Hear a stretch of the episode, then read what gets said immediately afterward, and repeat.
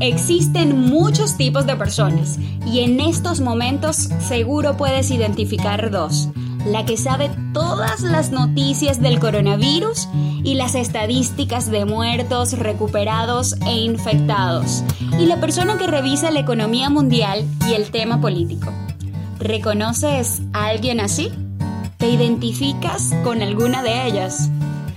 Soy Gerald M. Conde, coach para mujeres. Bienvenida a la tercera temporada de Sinceramente Gerald, donde te comparto historias para reflexionar y así juntas crear la fórmula para vivir plenamente. Pero ajá, ¿qué tiene que ver esas personas con el episodio de hoy? que hay muchísimos ojos en los temas de salud y finanza que son importantes, claro, pero pocas miradas al mundo y su sentir, que también es importante. El 22 de abril, el Día Mundial de la Pachamama, Madre Tierra, nombrada así por los quechua, etnias andinos, está viviendo el efecto secundario del coronavirus se disminuyó notablemente la actividad de las industrias, los vuelos y el flujo vehicular, lo que permitió reducir el cambio climático. Observar aguas transparentes en todo el mundo donde jamás se pensó que se podía llegar a, ver el suelo, ajá, el fondo de esas aguas, y menos que tenían vida en ellas. Además, se redujo el 5% de emisiones de dióxido de carbono, CO2, y se prohibió la venta de animales salvajes. ¿Sabes cuánto tiempo tienen los ambientalistas tratando de llegar a un acuerdo con los países o gobernantes para que bajen los niveles de contaminación? ¿Sabes qué medidas usaba la Madre Tierra para poder sanarse y defenderse? Tornados, maremotos, deslaves, desastres naturales.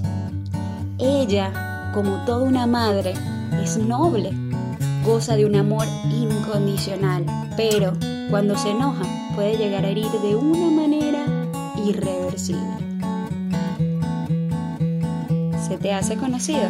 ¿Y si jugamos a que tú eres la madre tierra? Mm, a ver, ¿y si tienes voz y voto? ¿Qué le dirías a los gobernantes? ¿Qué le dirías a los ambientalistas? ¿Cómo te sientes en este momento, Madre Tierra? Pachamama, ¿crees que los gobernantes o ambientalistas luego de esta situación cambiarán su forma de pensar? ¿Tienes tú, como Madre Tierra, control sobre los humanos y su manera de actuar?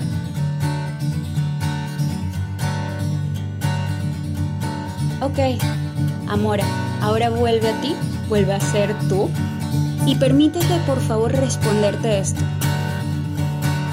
¿De qué te diste cuenta al responder las preguntas que te hice hace un momento? ¿Cómo te sientes ahora? ¿Cuánto tiempo estás dispuesta a esperar para que otros se den cuenta de tu valor? Recuerda que tú también puedes desintoxicarte en este momento y a diferencia de nuestra Pachamama, tú sí tienes voz propia. Revisa, revisa allí de qué manera usas tu voz. Un gran abrazo, amor. Acompáñame en las redes, arroba Gerald M. Conde. Sonríe, suelta, vamos, suelta. Agradece y disfruta vivir. Nos encontramos el próximo miércoles en Sinceramente Gerald Podcast. Gracias.